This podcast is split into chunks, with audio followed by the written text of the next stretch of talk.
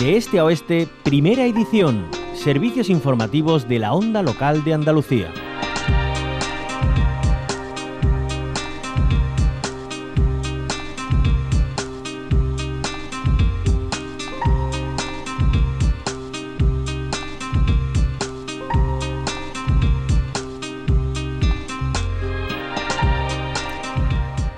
Y los sesgos de género se introducen también en aspectos tan importantes como los diagnósticos clínicos.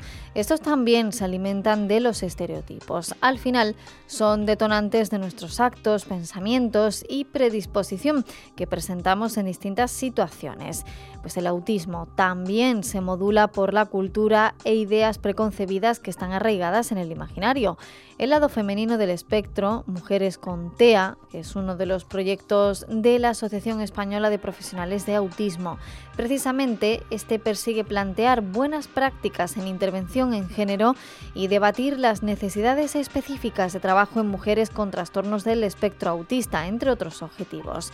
Angélica Gutiérrez colabora de manera activa a través de la Mesa de Mujeres ITEA de esta asociación. Es trabajadora social y antropóloga y desde hace más de una década también trabaja en Autismo Sevilla. Vamos a charlar con ella sobre la variable de género como un elemento de análisis y también para sacar conclusiones sobre los sesgos que imperan en el diagnóstico de trastornos del espectro autista en mujeres y niñas. Angélica Gutiérrez, buenos días, ¿qué tal? Bienvenida a la Onda Local de Andalucía. Hola, ¿qué hay? Buenos días, encantada de estar con vosotras. Igualmente, Angélica, ¿a qué nos referimos cuando hablamos de sesgos de género en el diagnóstico de TEA en mujeres y niñas? Eh, pues mira, la evidencia científica lo que plantea es que por cada eh, diagnóstico, eh, a la hora de realizar los diagnósticos, existe una ratio de 1 a 4, es decir, hay un diagnóstico para cada cuatro hombres y, uno para las mujeres, de manera que existe una discrepancia bastante amplia en el número de personas con esta condición, con este diagnóstico.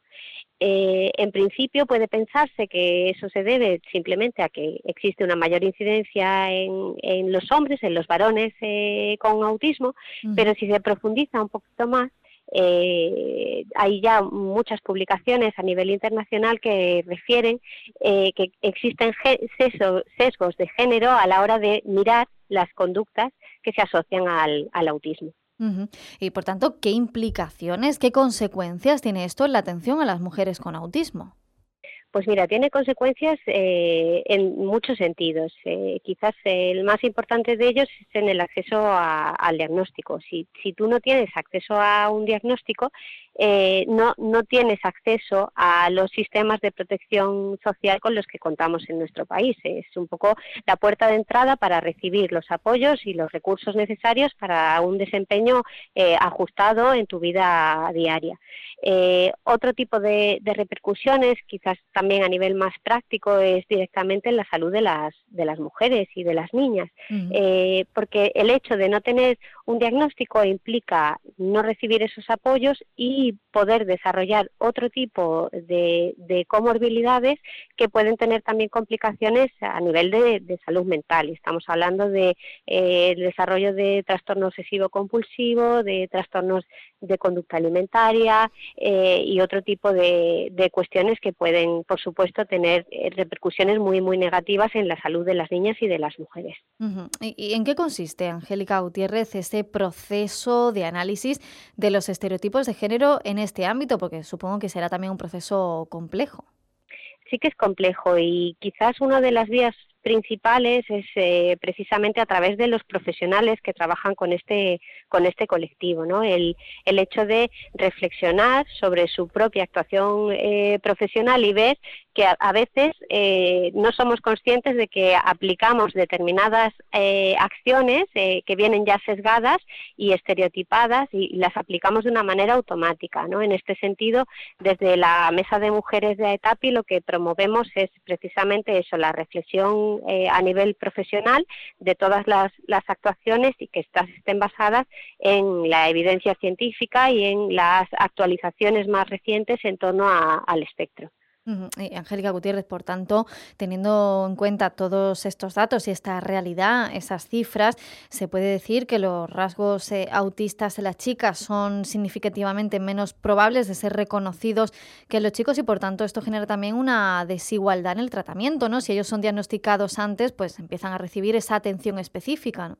Efectivamente la, desviación que se produce a la hora de eh, recibir esos apoyos puede ser determinante, sobre todo si hablamos de niñas muy pequeñas, eh, de 0 a 6 años pueden recibir atención temprana, pero que si no son identificadas en un momento adecuado, se pasa a esa etapa de recibir apoyos en, atención temprana, un apoyo que está subvencionado por, por el Servicio de Salud, y, y ello implica eh, que empiecen más tarde, que tengan mm, dificultades que puedan acumularse y demás, y, empezar un trabajo con una edad más tardía, eh, algo que es, mm, por desgracia, bastante habitual en este, en este colectivo. ¿no? Nosotros hablamos de niñas, hablamos de adolescentes, pero hay muchísimas mujeres mayores de 40 años que de repente descubren que, tienen autismo y llevan toda su vida sin poder dar una explicación a las cosas que les suceden y poder eh, comprender determinadas cuestiones de,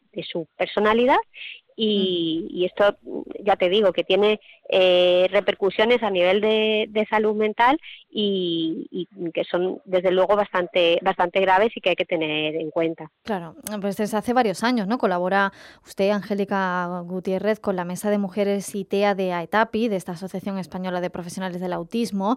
¿En qué consiste ese trabajo que están realizando? Un trabajo fundamental. Mira, la Mesa de Mujeres de AETAPI es un grupo de, trabajo eh, interdisciplinar. Eh, trabajamos eh, en España, en diferentes provincias y también en Latinoamérica y mm, el objetivo principal de la mesa era precisamente dar visibilidad a las necesidades de las niñas y las mujeres en el espectro.